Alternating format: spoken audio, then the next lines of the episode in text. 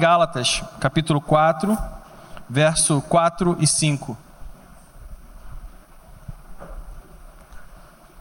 Mas, mães, quando chegou a plenitude do tempo, Deus enviou o seu filho, nascido de mulher, nascido debaixo da lei, a fim de redimir os que estavam sob a lei, para que recebêssemos a adoção de filhos.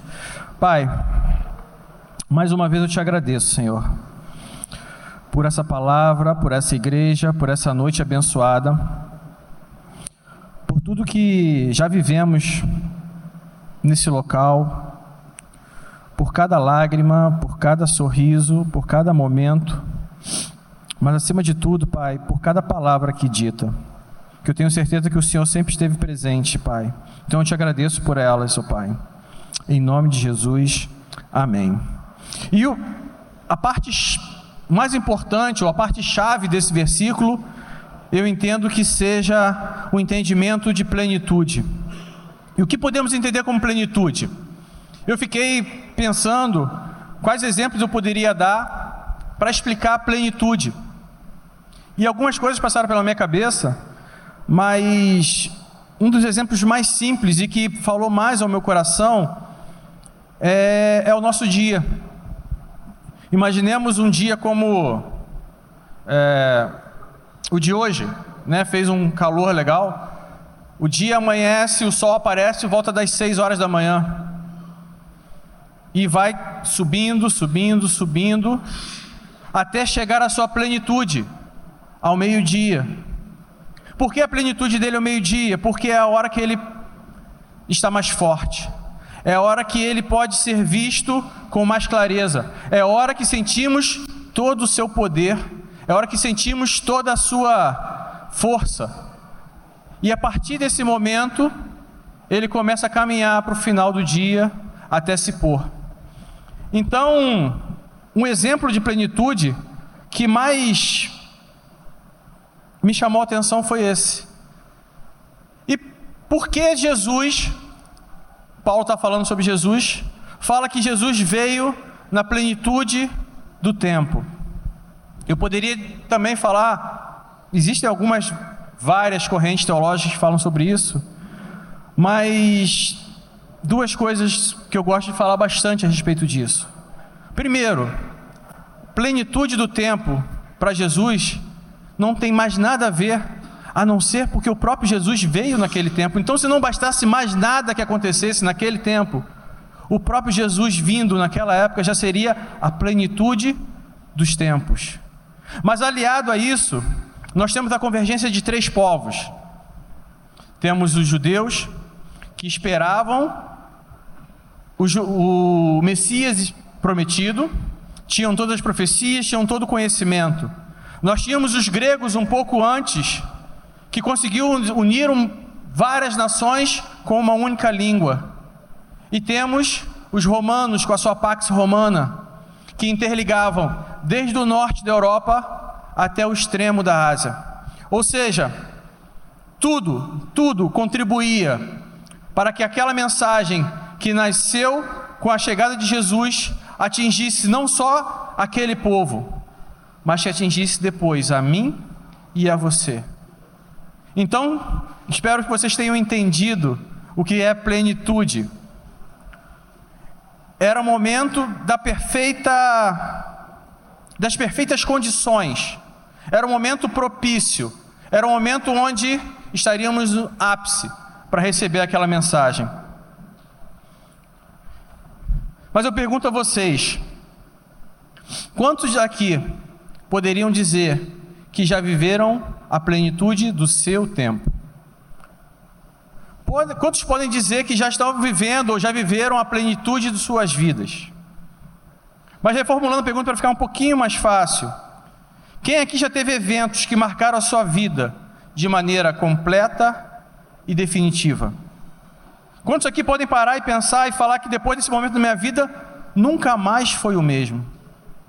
Eventos como o seu casamento, sua formatura, a morte de alguém que amamos, o nascimento de alguém que amamos. Isso acontece na sua vida, na minha vida, na vida do pastor Mauro, pastor Edilene. E assim por diante, eventos importantes marcam e pontuam nossa história de forma linear, contínua, com cada evento sendo marcado de um jeito. E por que, que a história da humanidade seria diferente disso? Nossa história não é apenas linear, ela também é teológica. Nós somos estrangeiros em uma terra que não é nossa, mas não somos passageiros de um mundo sem controle. O único que não é limitado pelo tempo foi aquele que o criou. Deus não está preso no tempo nem no espaço. Essas prisões são nossas, frutos da nossa desobediência. Então, como um Deus atemporal, um Deus que não não é limitado pelo tempo, não é limitado pelo espaço, se relaciona com, se relaciona com homens e mulheres que são presos nessa nessa caixinha. Como que um ser que enxerga o mundo de uma maneira tão sobrenatural para a gente, consegue se relacionar com homens e mulheres que muitas vezes têm medo do que nós chamamos de tempo, ou não entendem aquilo que nós chamamos de tempo. Como um Deus que vive esse universo consegue se relacionar com a gente, ou como nós, que somos presos dentro dessa casca, ou presos dentro dessa caixa, conseguimos entender um pouquinho como Deus se relaciona com isso. Ele nos permitiu viver alguns momentos que nos fazem sentir um pouquinho de como ele enxerga o tempo. A primeira vez que você segurou seu filho em seus braços. Eu não sei se todos tiveram oportunidade, tem muitos jovens, mas é uma sensação indescritível você segurar o seu filho nos braços pela primeira vez. E eu lembro como se fosse ontem, quando eu peguei o Arthur pela primeira vez nos meus braços. Só estávamos eu e Rose no hospital. Não tínhamos mais nenhum conhecido por perto. E já era um pouco tarde e eu tinha acabado de viver um momento muito difícil. tinha acabado de perder meu pai. E eu lembro que a enfermeira me entregou, eu não pude assistir o parto, a enfermeira me entregou o Arthur no corredor do hospital, quando ele estava indo para para aquele local onde eles botam os bebês, que eu esqueci o nome. Para a incubadora. Berçário, berçário, é isso aí. E quando eu peguei o Arthur nos meus braços pela primeira vez, eu pensei que eu fosse ficar muito triste, porque por tudo que eu tinha vivido um pouquinho antes. Mas eu fui invadido por uma sensação de felicidade e um choro de alegria, que a primeira coisa que eu falei foi glória a Deus. Eu vou viver para te fazer feliz, meu filho. E eu pude glorificar a Deus naquele momento. E um outro momento que aconteceu para mim, aconteceu para alguns e vai acontecer para alguns nesse ano que vai chegar. É o momento que você está parado no altar e vê aquela mulher linda entrando pela porta da igreja.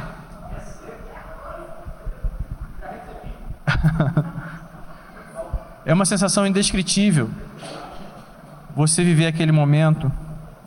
A noite de núpcias tão aguardada pelo casal apaixonado. É uma sensação fora do comum. Segurar na mão daquele que você ama na hora que está voltando para o Pai.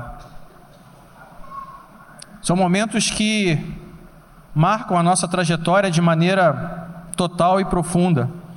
E por que, que esses momentos fazem com que a gente tenha uma pequena noção daquilo que Deus enxerga como tempo?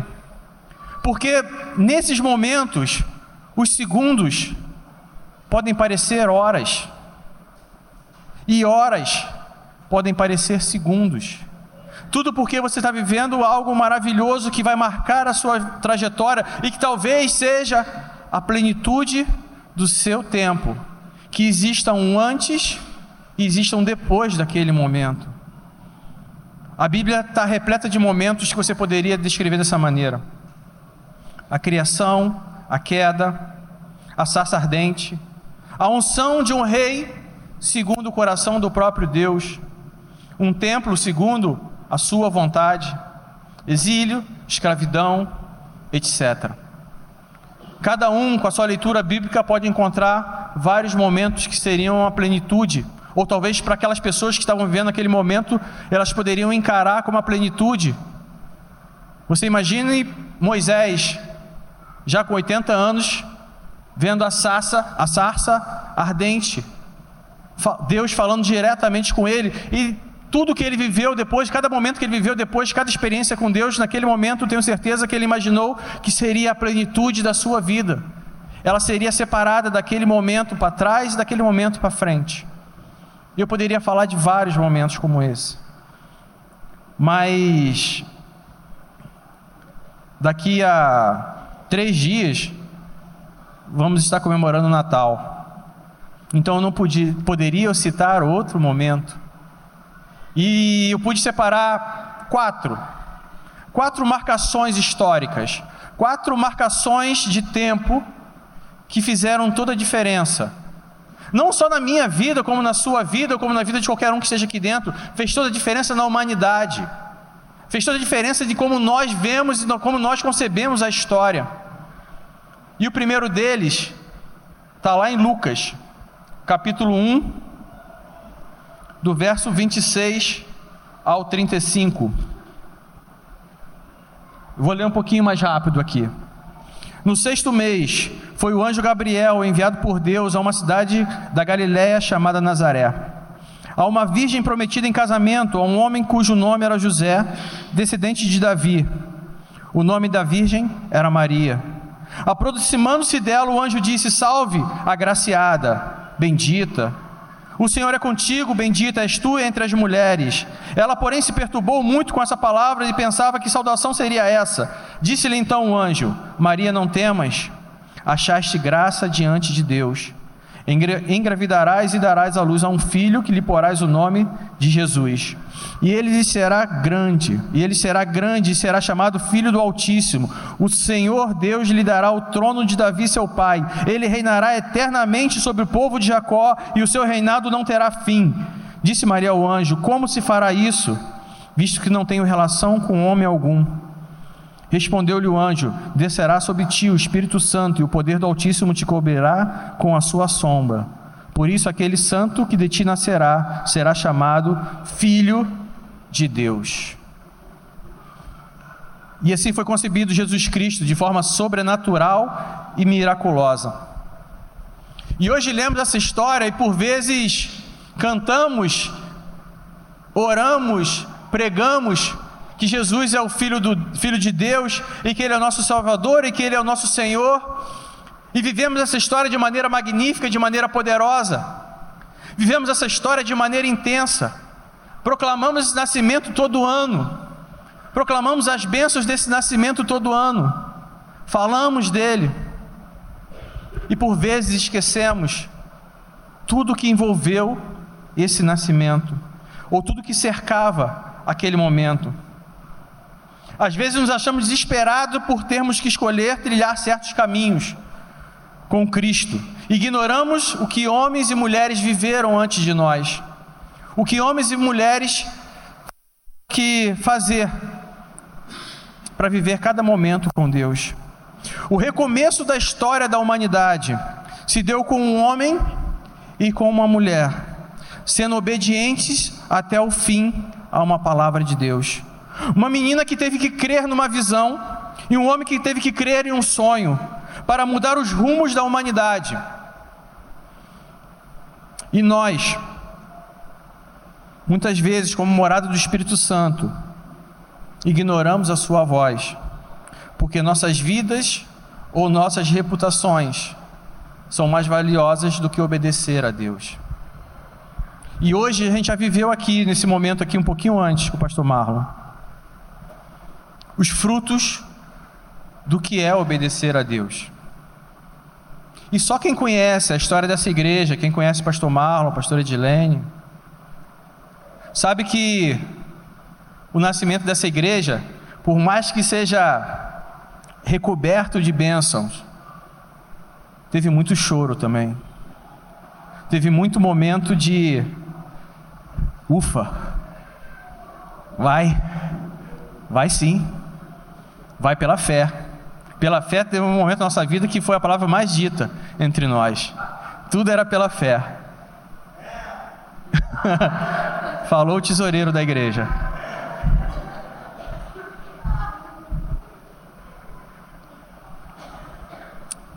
Existem momentos que só o que resta para a gente é acreditar, e mais nada. José e Maria entregaram suas vidas e suas reputações a Deus. E se Deus Espírito Santo, que habita em você, diz para você que você pode viver no começo da sua história momentos de crise, momentos de angústia ou momentos de dor, e você por vezes fica com medo desses momentos, fica com medo de viver esses momentos, ou fica questionando por que no começo da sua história, se foi Deus que mandou você viver aquela história, por que você está passando por tanta perseguição, por, tanta, por tanto medo, por tanta angústia? Deixa eu te falar uma coisa. José e Maria viveram a mesma coisa que você. Maria viveu a mesma coisa que você, só que não era o Espírito Santo que vivia dentro dela, não, era Jesus Cristo que estava dentro do seu ventre. O Filho do próprio Deus estava habitando nela. E mesmo assim, Deus não poupou Maria nem José de todo o sofrimento ou de todo o desespero que eles precisavam passar para crescer e para que Jesus crescesse também. Não tenham medo quando as provações vierem no começo da história de vocês. Não tenham medo quando ouvirem palavras que querem dar para trás, para trás, no momento do começo da história de vocês.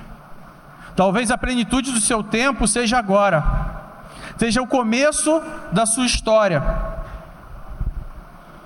Talvez quando você olhe para trás, você veja muitas lutas, no começo da sua história, ou talvez não, glória a Deus por isso. Mas não duvide que Deus estava no começo dela a todo momento. Não duvide quando você ouviu a voz do Espírito Santo dizendo que você tinha que seguir por um caminho. E você obedeceu e vieram lutas sobre a sua vida. Mas deixa eu te contar uma história. Deus não poupou ninguém que ele amava. Ele não poupou José, não poupou Maria de viver todas as lutas que eles tinham para viver. Ela foi chamada de bendita, que foi achado graça por ela. Ela foi escolhida de maneira poderosa e sobrenatural para carregar no seu ventre aquele que salvaria o mundo, aquele que reconciliaria o homem com Deus. E mesmo assim, no começo da sua história, ela passou por dor, e sofrimento.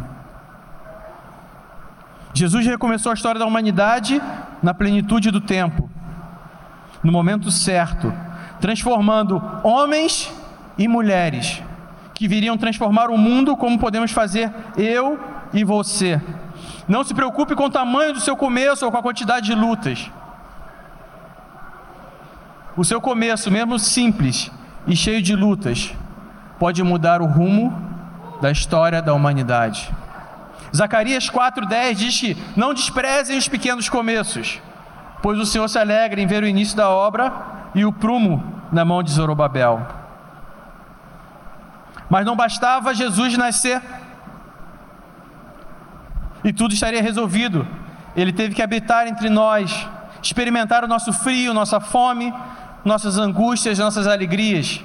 A missão de Jesus em nos reconciliar com Deus começa com a sua concepção sobrenatural, mas passa por todo o ensinamento que ele nos deixou.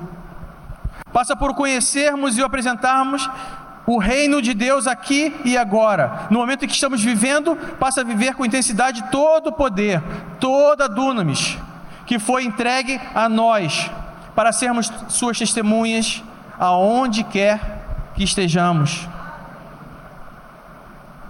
Mas a expiação dos nossos pecados e nossa reconciliação com Deus não passava apenas por ouvir a palavra de Deus, não passava apenas por demonstrar o seu poder, ou conhecer o seu poder, ou saber falar do seu poder, ou viver o seu sobrenatural. nada disso nos reconciliaria com Deus. A única coisa que nos reconciliaria com Deus seria o supremo sacrifício daquele único que não precisava passar por ele.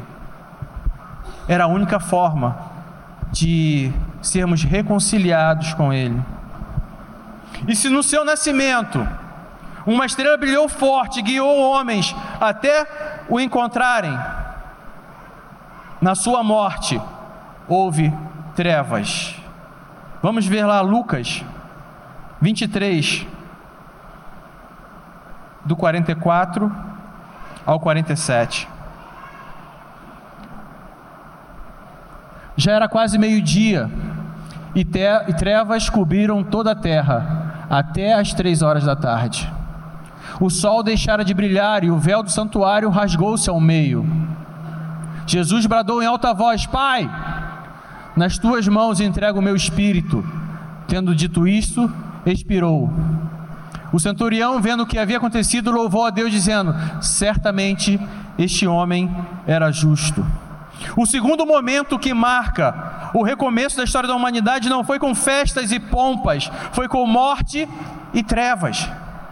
E talvez a plenitude da sua vida tenha sido atingida em um momento como esse, que não importava para qual lado você olhasse, a única coisa que você conseguia enxergar era morte e trevas, choro, tristeza. Mas o que você não sabe é que enquanto o mundo via trevas e morte, o véu do templo era rasgado, e Deus voltava a olhar para a humanidade de uma maneira sobrenatural.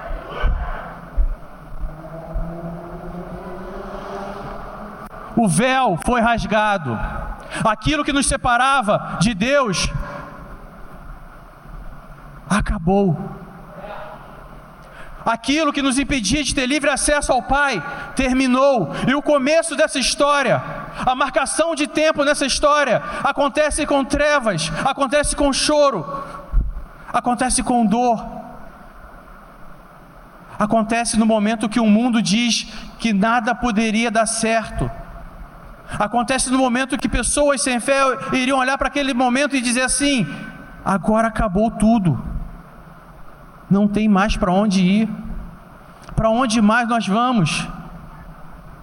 É nesse momento que o véu se rasga. E talvez o recomeço da sua história, a plenitude do seu tempo, tenha sido marcado em momentos assim. Talvez a sua história, o antes e o depois, tenha sido marcado por um momento de choro e de tristeza um momento de trevas. Então creiam, todos veem morte, todos veem choro, todos veem desespero, um começo difícil, mas é nesse momento que você vai enxergar graça. Não enxergue o fogo que você vai estar vivendo como algo ruim mas sim como aquele que queima na forja, que vai preparar você, como preparou a mim, como vai preparar cada um que quiser se entregar a Ele. Então, deixe esse fogo da forja queimar você e transformá-lo, moldá-lo, para que você dê testemunho disso, para que, para que vejam Deus resplandecer sobre a vida de cada um de vocês. O momento de choro é para chorar sim Momento de tristeza é para vivê-lo sim. Mas a diferença entre nós e o mundo é que eu sei que o véu foi rasgado. E o que me espera depois é muito maior do que, que eu vivo aqui.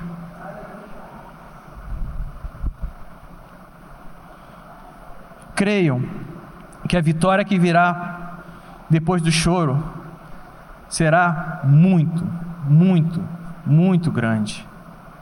E eu me lembrei de uma frase, eu sou muito ruim, gente, para falar frases. O povo sabe. E eu tentei lembrar dessa frase de maneira literal, e ela não veio. Então eu falei: "Ah, vou escrever do meu jeito". Fica mais ou menos assim o pensamento. Satanás no deserto tentou vencer Jesus, oferecendo pão e riquezas. E Jesus usou a palavra para vencê-lo.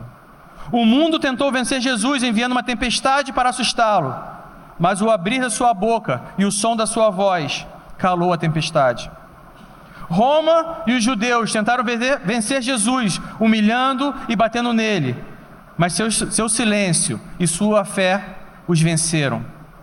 Então a morte achou que havia vencido Jesus no Calvário, e o Filho de Deus ressuscita ao terceiro dia, vencendo definitivamente a morte. 1 Coríntios 15, do 53 ao 55.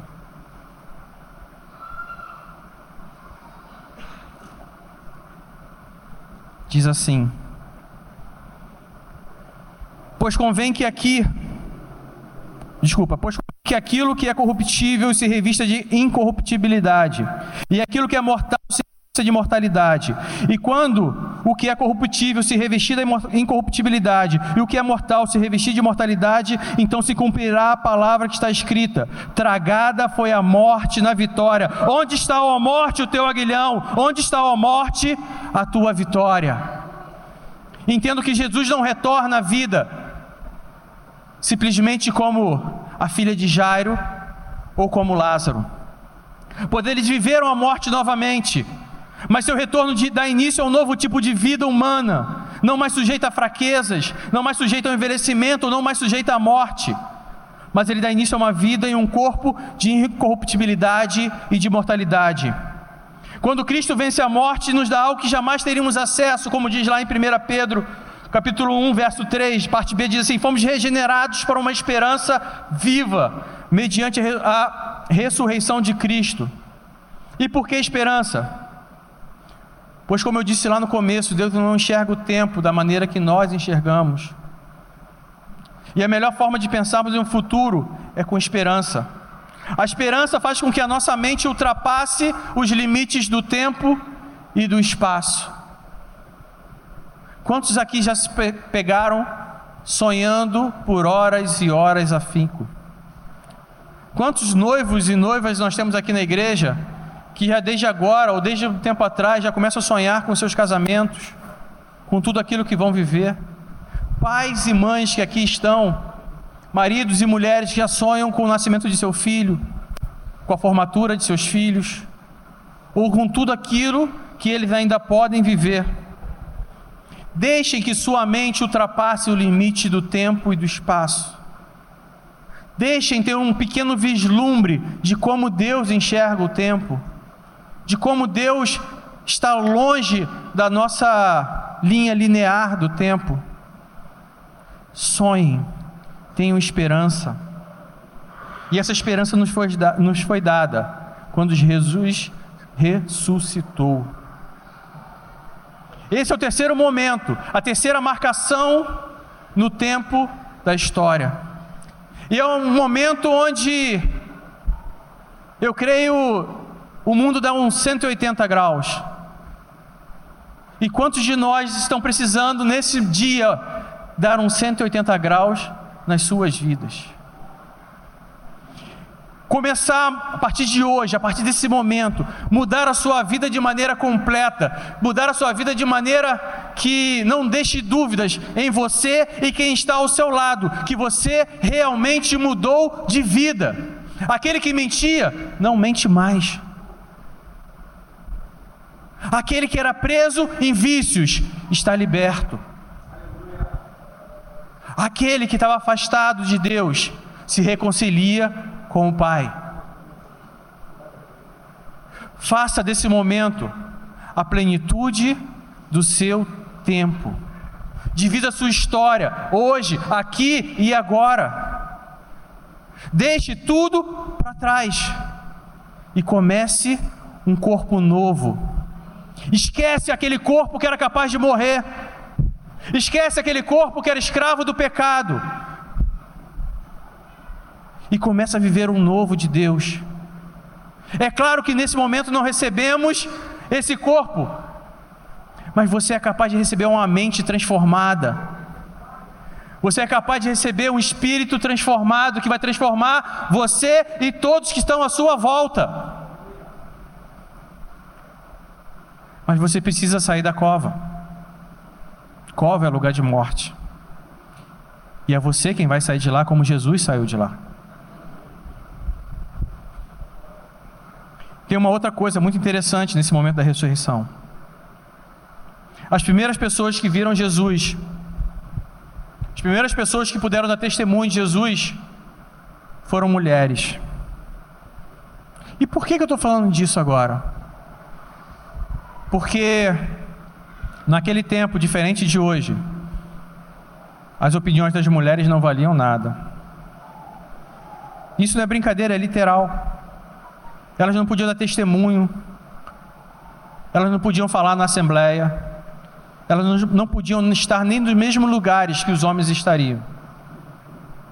E são para elas que Jesus aparece.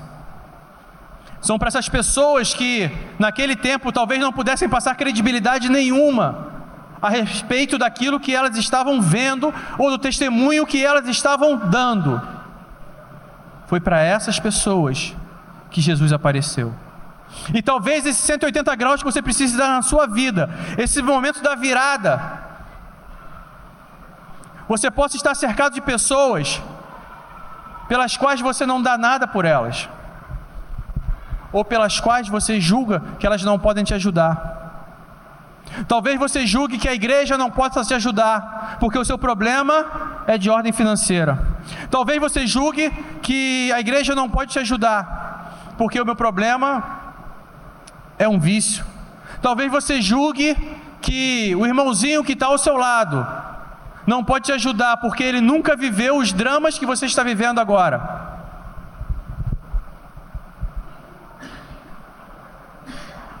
Deixa eu te contar uma coisa. Deus pode usar qualquer um, a qualquer momento, de qualquer forma. Então, se você precisa dar um 180 na sua vida agora, você precisa dar um 180 na sua vida nesse momento, não se prenda a rótulos de pessoas, não se prenda a rótulos de santidade, não se prenda a rótulos de cargo, não se prenda a rótulos eclesiásticos, não se prenda a rótulos de ninguém. Entregue sua vida totalmente a Jesus Cristo, deixe que o Espírito Santo use você e quem está ao seu lado para transmitir a mensagem que você precisa ouvir.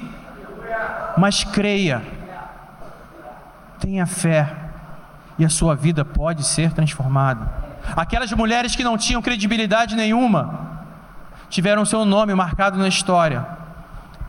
E a mensagem da ressurreição de Cristo chegou a mim e a você, começando por elas. Não se preocupe em quem será testemunha do seu recomeço. Apenas recomece a sua história.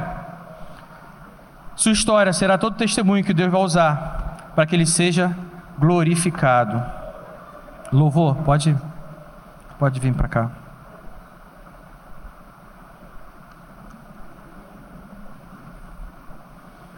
Ele nasceu, viveu, ressuscitou e voltou aos céus. Mateus 24, 27 diz assim: Pois assim como o relâmpago sai do Oriente e se mostra até o Ocidente, assim será a vinda do Filho do Homem. Ou como diz 1 Tessalonicenses 5, ele virá como um ladrão na noite. E sabe o que ele espera? Sabe o que ele quer quando ele voltar? Encontrar uma igreja vigilante, que não se esqueceu do seu primeiro amor. Nós que somos a sua noiva, iremos estar com ele, separado para estarmos à sua direita, e ouviremos assim: Bem, venham, benditos de meu Pai, possuir por herança o reino que foi preparado para vós desde a criação do mundo é para mim e é para você. Para mim e para você. A noiva de Cristo. Aquele que, que ele pede para que fique vigilante. Aquele que, que ele pede para que fique atento. Para que não desvie para a direita ou para a esquerda. Para que mantenha o foco, para que mantenha azeite na lamparina. Eu e você. A noiva. Aquele pelo qual ele entregou tudo. aqueles pelo qual ele veio, aquele pelo qual ele entregou a sua mensagem, aqueles pelo qual ele morreu, aqueles pelo qual ele ressuscitou e aqueles pelo qual ele vai voltar. E não creiam que falta muito. Lembra que ele veio na plenitude do tempo. Ou seja, a aurora do tempo já chegou. O sol já chegou ao seu ápice. A plenitude do tempo já chegou ao seu ápice. Estamos vivendo agora o entardecer da humanidade. O fim está próximo. E eu e você só precisamos estar atentos, vigilantes, separados como uma noiva deve estar. Porque, da mesma forma que em Mateus 25, 34, ele diz que tem um reino separado para aqueles que estiverem à sua direita. No versículo 41 diz, pra, diz também: Apartai-vos de mim, malditos, para o fogo eterno preparado para o diabo e os seus anjos. Não foi feito para mim, não foi feito para você, não foi feito para sua esposa, não foi feito para o seu marido, não foi feito para o seu filho. Não foi, esse local não foi feito para ninguém. Mas se nós, formos, se nós não formos a noiva vigilante, se hoje nós negarmos a pessoa de Jesus Cristo, o seu milagre, o milagre do seu nascimento, a sua palavra, o sofrimento da sua morte e a graça da ressurreição, é para lá que nós iríamos. Vamos ficar de pé.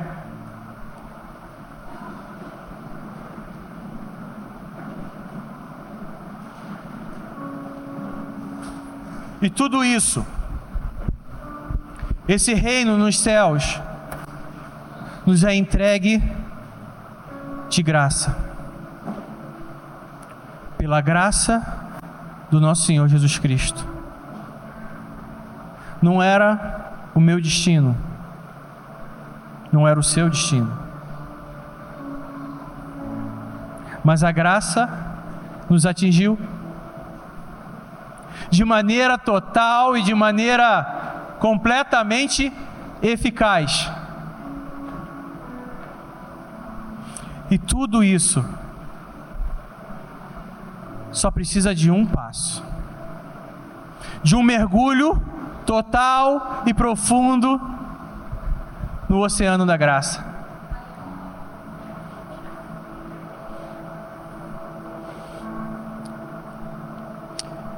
Ele vai voltar. E o que para o mundo vai parecer um fechar de cortinas como o encerramento de um espetáculo, para nós, a sua noiva, a sua igreja, vai ser o começo da nossa história. Vai ser lá que viveremos tudo aquilo que Deus sonhou para a gente, desde o começo. O mundo vai tentar te vender como um fechar de cortinas. E você vai dizer para eles: não é um fechar de cortinas. Deixa eu abrir os seus olhos e você verá o reino dos céus. Porque eu consigo enxergar o reino dos céus na graça do nosso Senhor Jesus Cristo.